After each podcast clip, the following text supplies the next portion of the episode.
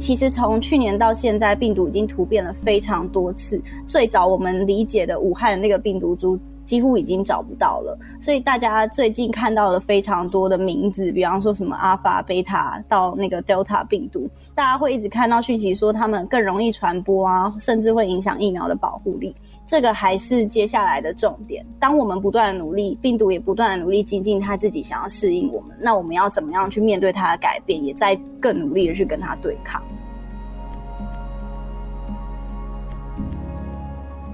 Hello，你好，欢迎收听由独立媒体报道者所直播的 Podcast 节目《The Real Story》。在这边，我们透过记者跟当事人的声音，告诉你正在发生的重要的事情。今天请到了两位我的同事，然后来跟我一起录音。因为呢，我们今天要来好好聊一聊一个有点难，但是又不会太难，但是现在大家都会很想要知道的事情，就是什么是变种病毒，然后变种病毒会造成什么样子的影响。那台湾一边在施打疫苗的同时，我们有办法对抗这样子变种病毒的未来可能带来的风险吗？那我的同事们这一次做了很精彩的图文的报道来解释刚刚提到的这一些问题，所以建议你在今天的声音听完之后，可以点选这一集节目附的链接进去，就可以看到我们的设计同事跟文字报道的记者还有数据记者一起合作出来的一个图文页面，几乎是一个科普教材了。所以今天先来跟他们聊一聊，然后大家听完之后呢，可以再去看那个页面。上面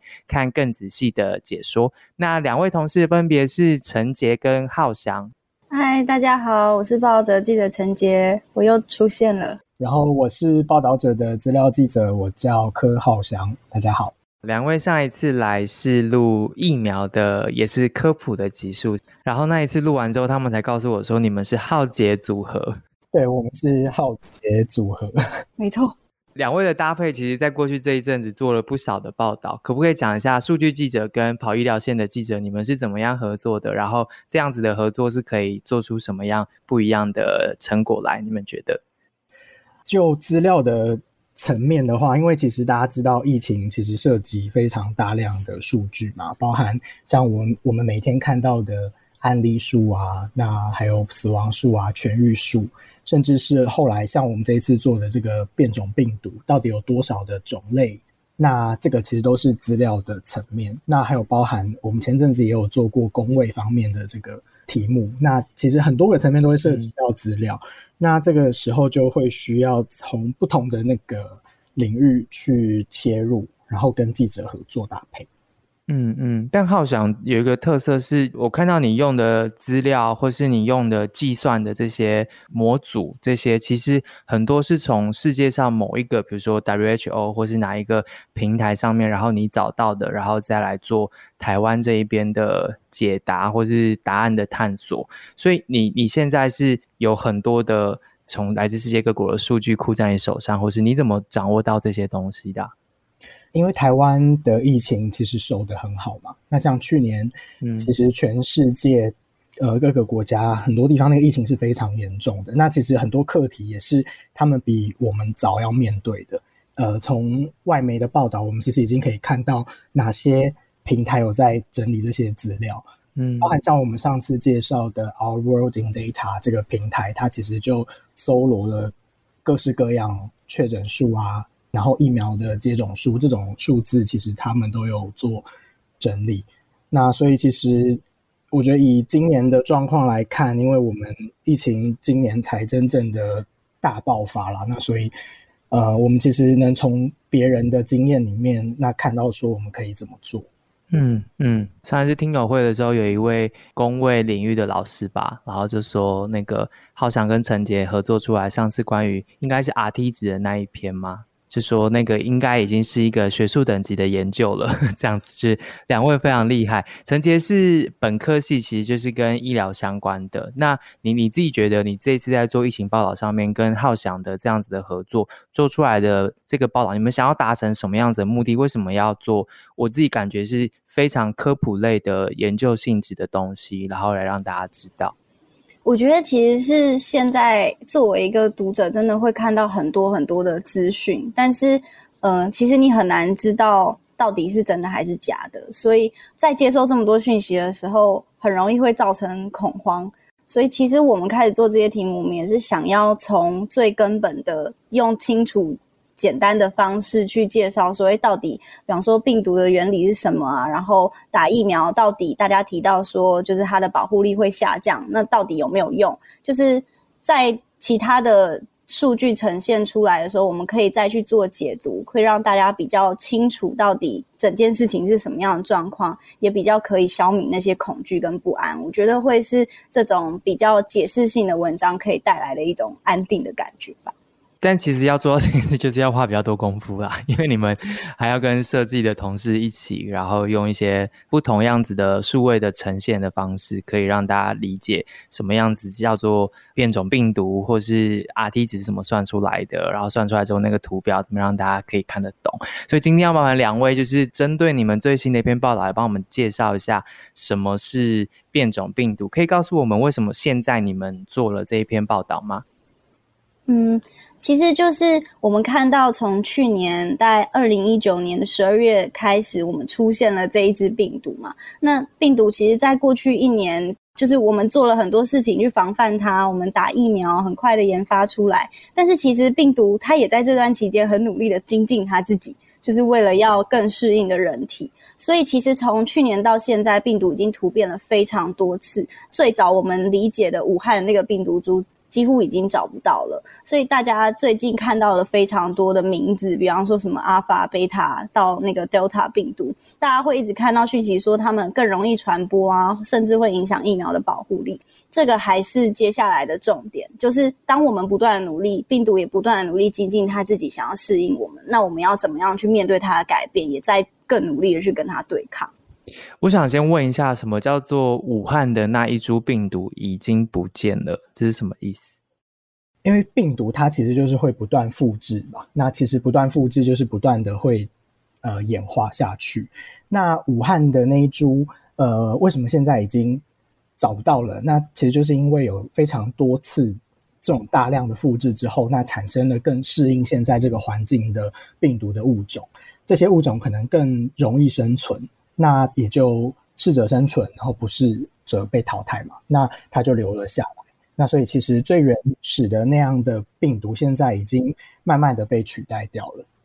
我们就可以先了解一下，说，哎，那这个取代到底是什么样具体的意思？就是变种病毒它到底是什么样的概念？呃，像 COVID-19 的话，它的病毒它有一个名称啦，我们讲做这个 SARS-CoV-2。就是虽然有点拗口，不过这是它的名字。那这个病毒它其实它最大的特征就是它的表面其实有布满像是皇冠的这种蛋白质。那因为是那个棘状，所以我们就会把它叫做那个棘蛋白。那这个棘蛋白就是这个病毒最大的一个特色，可能会跟人体细胞结合，然后进入细胞，然后它因为就是很重要的抗原，然后会引发就是免疫反应。那因为这个病毒它活下去的时候，它不断的去复制嘛，那不断的复制，其实它就会有可能发生错误。那这个错误，我们就会把它叫做突变。那突变之后的这个病毒到底有什么不一样呢？其实就是在它的那个棘蛋白的位置上面有稍稍的有一点不一样。那它的不一样会产生几个结果，一种可能就是说它的这个改变可能让它对细胞的结合能力更强了。那另外一种可能性是。它可能更容易去躲避人体的抗体，那所以呃，它可能就更不容易被被那个人体的免疫系统给杀灭掉，这样子。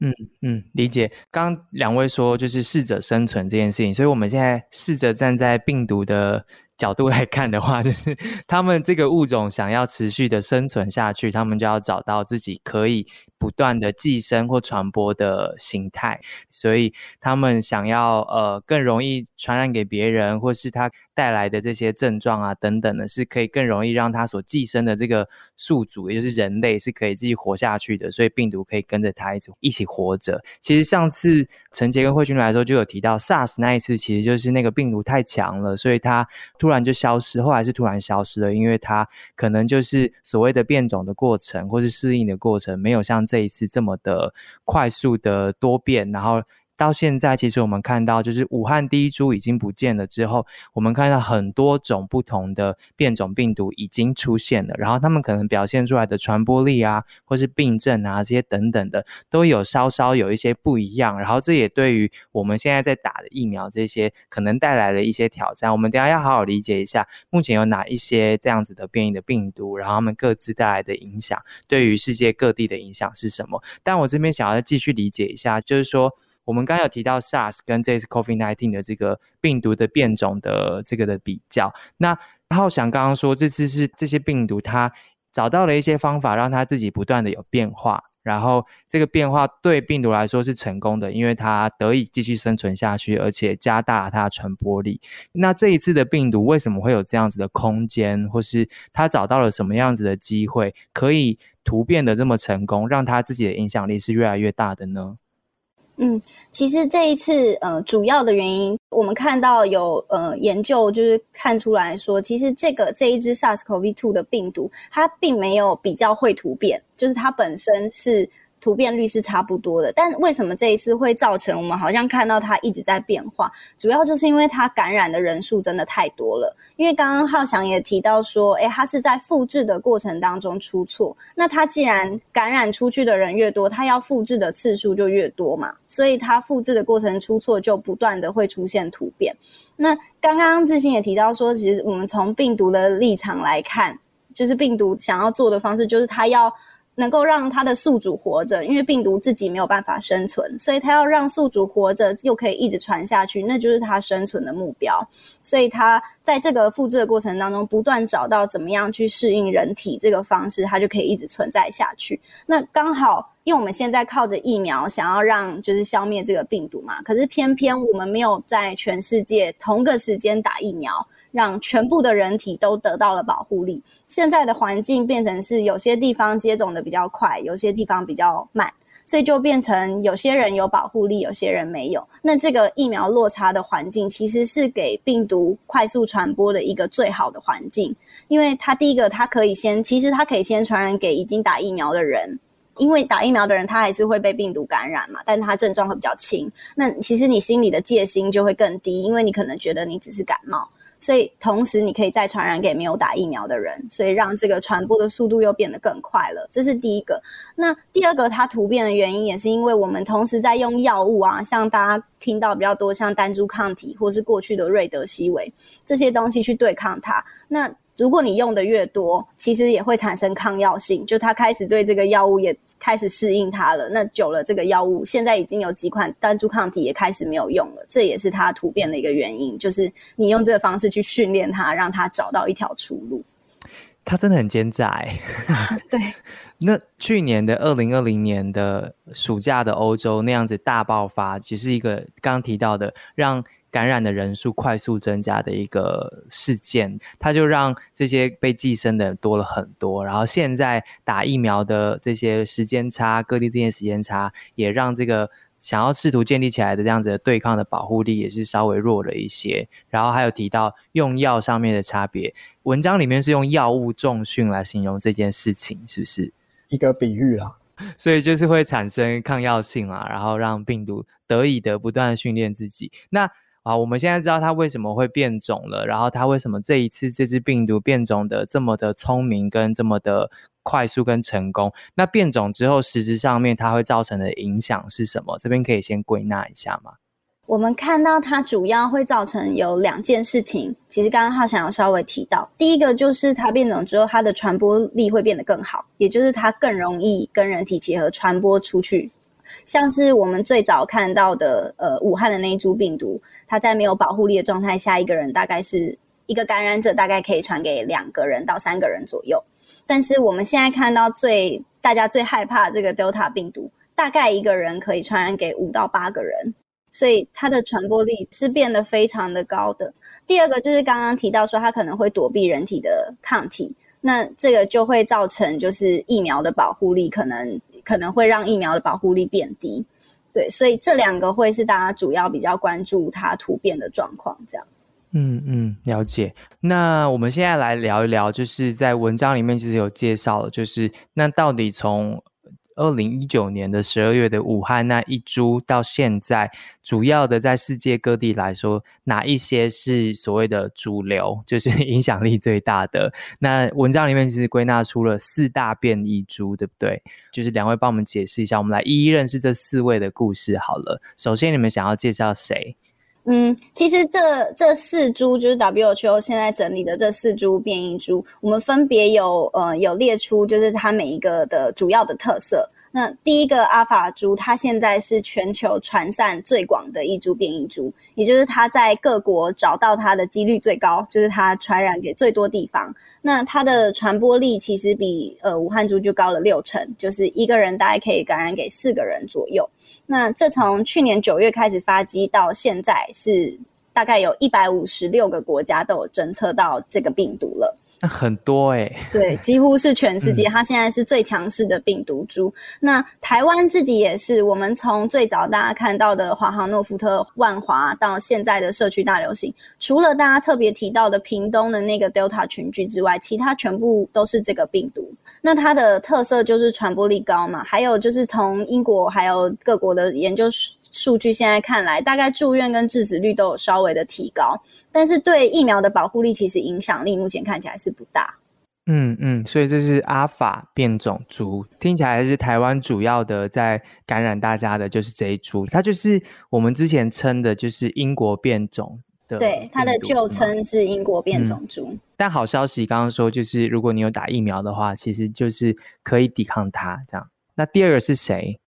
第二个是贝塔病毒株，它的旧称是南非株。这一支病毒株它比较特别的是说，它会让疫苗的保护力下降的程度比较多。那这边只是说程度比较多，但其实它的保护力还是有的，不用太担心说，哎，真的打了它完全会失效。这个病毒最明显的就是刚刚提到的，说呃，疫苗其实就是用训练人体的免疫功能去对抗病毒嘛。那如果它会逃避这个抗体，去躲避这个免疫的话，那就会让疫苗没有办法，就是保护力会有点下降。这个是这一株主要的的部分。但是因为这一株病毒它的传播力没有那么的跟其他比起来没有那么的广，所以它现在在全世界传播的范围也没有那么大。嗯嗯嗯。它叫做南非猪，是它其实它当时候在南非发生的时候，是不是造成了蛮大的影响？对，那个时候在南非其实有造成了一波感染。不过这个称呼可能稍微提一下，因为这些称呼都是用在哪边开始起源，就是做的名称。不过后来大家还是希望，所以我们就。就做一个更名，所以把所有的病毒株都用这个希腊的字母去命名，这样。嗯嗯，好，我们看了阿法跟贝塔，第三个是第三个是伽马株。那这个最早是在巴西发现的。那它比较特别的是说，它会造成二次感染，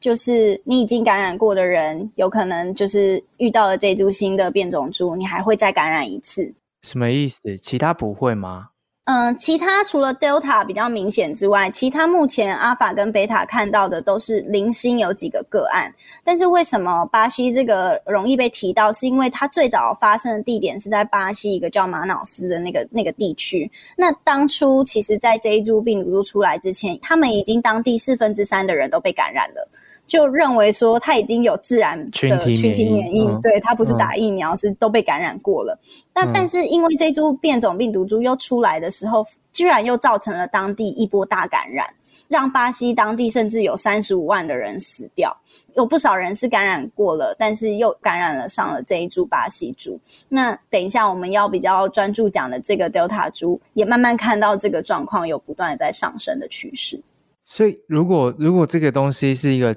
未来有可能持续发生的常态或是现象，在这些变种病毒身上的话，那代表说群体免疫这件事情是比较困难达到的吗？可以这样说吗？嗯，我们目前大概都是在看疫苗到底它的保护力有没有，因为其实你自然感染，像我们现在也是推荐自然感染过的人，你还是要去打疫苗。因为疫苗打完之后，你身体里的抗体会比你自然感染还要来得高，所以如果还是会有二次感染，其实我们现在在追踪去看的还是疫苗到底能不能够提供保护力，如果真的可以的话，那就打疫苗就 OK。这样。嗯嗯嗯。那最后一个就麻烦浩翔要我们介绍一下 Delta 病毒株。Delta 病毒株大概就是目前大家最关注的一株了啦。那因为其实像那个六月下旬的时候，台湾这边也出现了这个屏东的群聚案啊。那这个 Delta 又因为它的传播力是比刚刚讲的阿法、贝塔、伽马都还要来得高的，比阿法又再高六成，呃，也可能会让这个疫苗的保护力稍微有点下降。那而且它的症状又跟我们之前过去认知的，比如说嗅味觉丧失这些比较不一样，它的症状其实更像是重感冒。那这次其实有蛮多呃小孩子啊，或者是年轻人有确诊。那 Delta 株目前也被认为说可能会让重症率上升。那不过致死率的话，目前还没有一个定论，还尚待研究当中。那这个 Delta 它现在到我们我们录音的今天是七月十号。全球大概已经有九十二个国家都已经有侦测到这支病毒了。这支病毒也让已经有打疫苗、接种率很高的一些国家又来了一波的确诊的高峰，这样子。所以这个 Delta 就是我们现在特别特别会去关注的一支。嗯嗯嗯，了解。Delta 其实那时候大家会特别。注意到他，除了当然就是因为他有来到台湾，那除此之外，还有就是刚刚说的，他在某些特定的国家就是造成了新的一波，比如说英国啊或以色列啊这些地方，因为英国这国家一直是不断被大家提到的嘛，就是在很早期他们就自己提出他们想要走群体免疫的这个路线，然后呃后来又发生了一些事情，然后但后来我们看到它确诊数就慢慢慢慢下降，然后一直到。呃，一两个月前吧，就传出他们的目标是想要解封，然后走向一个回到正常生活。但没想到就在解封的前夕，Delta 这些事情出现了，就是这个变种株出现了，在英国快速的又带来了一波新的疫情，是吗？可不可以帮我们介绍下在英国发生什么事？Delta 这个变异株，哦，刚刚还没有提到说它其实就是在。印度被发现的，那他在印度发现之后，大家如果有印象的话，在今年大概呃四月的时候，印度有迎来一大波的这个疫情，其实是非常非常严重的一波疫情。那这个其实就跟 Delta 病毒株息息相关。那英国的话，大家都知道，其实它是疫苗的接种率蛮高的一个国家。像是去年的第一支全世界第一支疫苗，其实就是在英国先开打。那英国一直也保持蛮高的这个接种率。呃，如果我们具体来看一下这个数字的话，英国大概疫情比较严重的时候是大概今年差不多一月的时候。后来因为这个疫苗的接种率还蛮高的，那这个确诊的数字就一路的往下降。那不过在差不多五月底的时候，因为这个 Delta。病毒的关系，那其实就有出现一点的变化。那五月下旬的时候，英国当时累积的这个确诊人数差不多是四百四十万左右，单日的新增的病例大概是两千多例。对，那时候其实降到了单日两千多例，可是到七月九号的时候，因为刚刚浩翔提到 Delta 的关系，单日的新增数突然从两千多例，从五月下旬的两千多例到。七月初的三点五万，所以这样子的数字的变化，然后这样的疫情，让现在的英国他们的政策上面有什么样子的变化吗？或是造成了什么样子的对生活的影响吗？其实最大的影响就是他们的解封的计划，原本是在六月二十一号的时候，他们要做解封的这个这个政策。不过就因为疫情又爆发，那就延到了七月十九号。这个大概就是最大的一个影响了。但他们现在到底疫苗接种率多高呢？其实他们已经有超过呃百分之八十五的成人都已经有打过第一剂了，其实是非常高的数字。那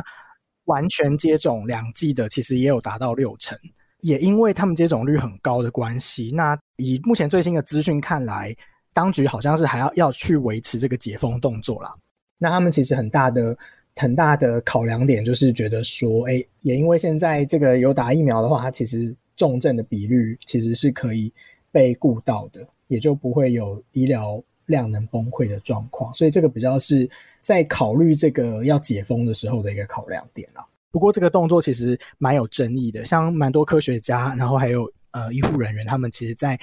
一个蛮权威的呃医学期刊次割针，The Lancet 上面就联署说要呃英国政府要暂停这个决策，不然其实是很危险的一件事情。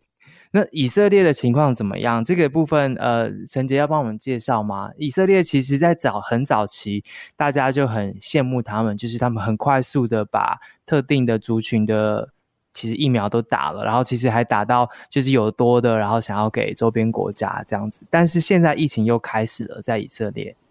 对，以色列其实是大家一直提到的，呃，打疫苗的模范国家。那其实他们到七月八号就是完全接种，就是两剂都打完疫苗的人口大概到了六成左右。但他最近又有一点稍微起来了，就是他们的卫生部在七月四号的时候有说他们。辉瑞的疫苗的预防效力从九十四帕降到六十四帕，因为 Delta 病毒的关系，他们有这样的下降。不过这个也稍微可以提到说，就是他们有特别强调说，重症的保护力还是超过九成的。这个还是我们会特别讲说，虽然有一直提到说，因为变种病毒的关系，会让疫苗的保护力下降。可是目前我们看到，几乎就是上市的疫苗来说，它的重症保护力都是在九成左右，所以是不用担心。就是刚刚提到的，不管是英国，就是虽然确诊数变多，但他们的政府的想法比较是说，那就算你感染了，你可能还是一般感冒，你就不会影响到医疗上面，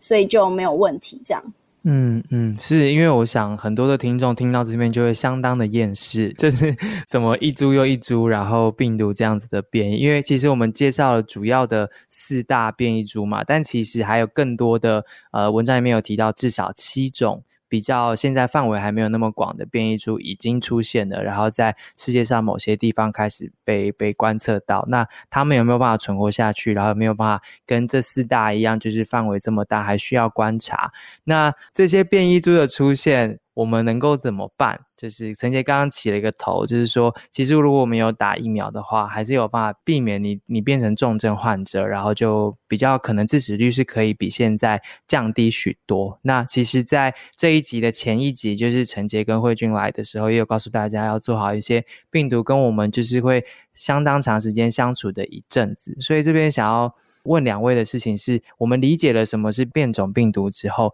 我们接下来能够做些什么？就可能比如说打第二剂或第三剂，或是接下来大家可能提出的对策会是什么呢？因为现在大家看到就是。演变到目前的 Delta 株，就是它的传播力已经非常高，所以在一般的这种戴口罩啊、勤洗手这种社交距，大家看到现在一直封锁的状态，就是人毕竟就是弹簧嘛，就是你你没有办法一直压着它封锁，那它反弹回来那个报复性就会非常的明显，所以你没有办法一直做警戒。那如果我们放松的话，那其实如果你没有打疫苗，你还是等于完全没有保护力，你就会被病毒给侵袭。所以现阶段最大的就是目标，还是要赶快去加速这个疫苗的接种。这个绝对是对抗变种病毒最最大的、最好的一种方式。那刚刚提到说，我们疫苗保护力部分，接种完两剂可能是基本的。那到底要不要接种第三剂？其实现在也是各国政府在讨论，还有做研究的部分。那不管是英国政府，还有就是几家厂商，比方说 A Z、莫德纳，还有 B N T，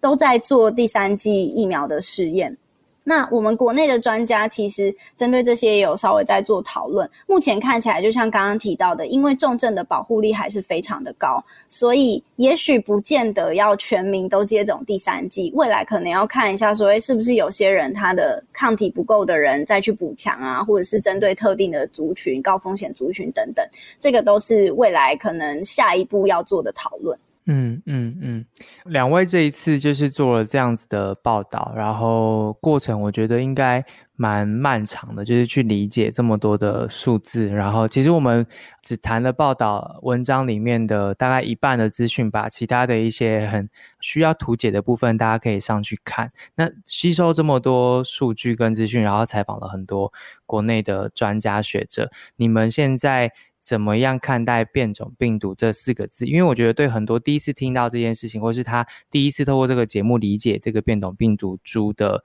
听众，他或许现在会有一点恐惧跟害怕，觉得变种病毒听起来好可怕，然后可能心里面压力蛮大的。呃，我觉得大家怎么样去理解变种病毒这件事呢？前面我们提到很多国家，像现在可能因为 Delta 变异株的关系，那可能疫情又有一波再起来。但其实大家也要知道一件事情是，呃，一个疫情的流行，它其实变种病毒它只是一种变因而已。其实还有其他种变因嘛，包含比如说我们的个人卫生有没有做好，那群体的这个工位的措施有没有到位，其实这个都是其他也会影响疫情是否流行的。变因之一，所以我觉得其实大家对于一个一个新出现的变种病毒，那其实如果我们在维持很良好的个人卫生，然后还有群体的这个工位措施的状态下，其实它还是能达到一定遏制这个病毒传播的效果。如果以后还有更多的变种病毒出来，大家其实都还是要谨记这些基本的防疫的原则了。嗯嗯，就我们就是要做一个心理准备，是病毒持续的变种是会是一个常态，是不是？呃，就我们采访到的内容的话，其实还蛮有可能的。像是去年其实有出现一个叫做 D 六一四 G 的变种病毒，那它这个其实后面各种变种病毒都带有这个位置的变异。那后来像是英国变种的这一株阿法。其实也成为了一个主流株，那现在 Delta 可能也要超过这个阿法的这个趋势了，所以其实在未来是还是蛮有可能说又有一个新的变种病毒，那它是比原本的病毒更容易生存，其实这个机会可能是蛮大的。那蛮大的关键就是说，这个病毒它只要有一定的人口的基数在传，那它一定就会有突变的可能性。要去遏制它最好的方式，当然就是我们要尽量让这个母数让它可以越低越好。嗯嗯嗯，陈杰呢？我自己觉得，在我开始做这个题目之前，作为一般读者，我看到很多变种病毒的资讯，也会觉得很害怕。主要的原因会觉得说，是不是一直看到疫苗的保护力降低，就代表我们对它真的束手无策了？但是。做完，其实看完整个报道，做完研究，会稍稍安心一点点，因为目前的状况看起来，它预防你重症的几率还是非常非常高的，所以，呃，我觉得这部分是大家在接收讯息，也许会安心一点。那未来变种病毒的趋势，其实就是。我们在跟病毒竞争，病毒自己也在跟病毒竞争，就是他们也在努力的想要竞争出一个，就是不断的覆盖嘛，就是从从阿尔法株到现在德尔塔株，可能又要取代它，那他们也是不断适应，可能再竞争出一个新的。就像刚刚浩翔讲的，如果我们没有让它阻止它传播。的话，那它就会继续往下，所以可能我们现在要做的第一个就是不要让它继续往下传，控制疫情；再来就是赶快接种疫苗，可能是未来要努力的两大方向。今天要做这个题目，其实我很紧张，因为它就很难，然后就是科普题目，可是又觉得它很重要，主要就是希望降低大家对于变种病毒的未知跟那个未知带来的那个焦虑，然后同时知道自己可以干什么。文章很明确的点出了，就是。病毒在变种，但我们人类正在打疫苗，它就是一个竞赛的概念。然后，如果大家都可以理解变种病毒它为什么会变种，然后可能造成的影响等等等，或许大家就会更容易有共识一些，就是我们应该做什么样子的事情。你们那时候在做决定用这种方式呈现变种病毒这个题目的时候，呃，那时候的想法是什么啊？就是因为其实都蛮耗功夫的。其实我们在讨论变种病毒的时候，呃，蛮大会仰赖的一个全球的资料库叫做 GSAID。我帮你补充一下，它的中文叫做全球共享流感数据倡议组织。对，那这个组织它呃还蛮值得一提的原因，是因为呃我们现在之所以可以对这些变种病毒做分析，是因为在各个国家的这些科学家，他们其实尽了一个很重要的一个力量就是把这些确诊者的病毒拿去做基因的定序，然后上传到这个平台上面。透过这样的累积，那截至到今年六月底的时候，已经有超过两百万笔的资料了。其实就有助于世界各国去分析说，哎，是不是一个新的变种病毒它正在崛起？那我觉得其实也是蛮感人的一件事情，就是呃，因为这件事情其实是。不是靠单一国家就能办到的，它是要靠其实很多的国家科学家齐心协力，那把数据都把它分享出来，那其实才能够让我们对这个病毒有更多认识。嗯嗯，那然后记者可以做的事情就是把科学家们齐力所建立起来的数据，然后进一步的让更多人可以理解这些数据里面可以看到的讯息。就是浩翔的工作是。data journalist 嘛，就是从数据里面找到故事，然后找到让我们呃能够看到意义的一些线索。然后，所以你们两位的这样的搭配，就是除了有世界的数据上面的分析之外，也有另外一方就是医疗专业的跟台湾这边专家的采访，可以帮助我们看见世界上一些正在发生，然后已经带有一些线索出现，可是。很多其他的媒体可能没有心力可以处理的一些资讯，那透过这样的页面可以让大家理解。这大概就是在抗疫路上的不同职业的不同的分工的一个协力啦。可是这真的都是愿需要愿意花心力下去做。像这个页面，你们花多少的时间来制作？从发想到刊登的那一天，我记得好像差不多是两周嘛，好像是六月中的时候。我们决定要做这个题目，然后就开始分工下去进行，就是找资料啊，然后找文献，还有就是看外媒到底是怎么样去讨论这个议题。那因为外媒其实也也做了很多这种图像化的尝试，然后我们也在参考说，哎，什么样的表达其实是可以拿捏那个科学的精准性，然后又要兼顾对民众的这个亲近性。那如果大家有去报道者网站上面去看我们的这个作品的话，其实就可以注意到说，我们这次用了蛮大量的图解了。那其实蛮大的一个原因就是，呃，我们要去谈变种这件事情，它其实真的会涉及蛮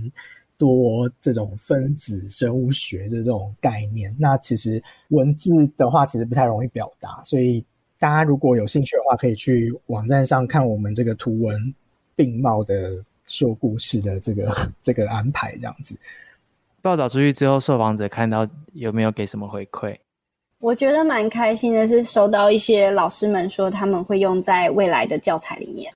嗯嗯嗯，呃，我们做了这样的勇敢的尝试，就是用声音或对谈的方式来讲述一个相较来说比较复杂的概念，但还是希望大家有空的话可以点一下这个连接。主要是因为我们觉得这条路可能还有一段时间，那我们都可能目前还没有把握终点会在哪里，可是尽量让大家安心。我觉得我们能够做的事情呢，就是给大家一些对于重要概念的理解，这就是我们想要尝试的事情。希望让不同的乐听人都可以得到一些在未来这个阶段我们很需要必备的一些知识，降低一点大家的焦虑跟不安，然后更明确的知道每一天疫情在发展的时候，我们在哪一个阶段，然后有哪一些事情是我们应该做的。今天很谢谢两位的时间，我们的录音时间就是刚刚讲嘛，七月十号其实是礼拜六晚上，所以很谢谢你们，因为平时一到日每一天同事们都在及时的。新闻在那边写每一天的报道，然后同时要跑深度的，所以呃，如果今天的节目对你有一些帮助的话，请帮我们推荐给更多的人，然后给我们五颗星啊等等的。那你还可以做的一件事情是，我们在商号上面的界面呢，其实已经打开了。赞助这个按钮，既然赞助这个按钮已经打开了，就请你测试一下它的功能。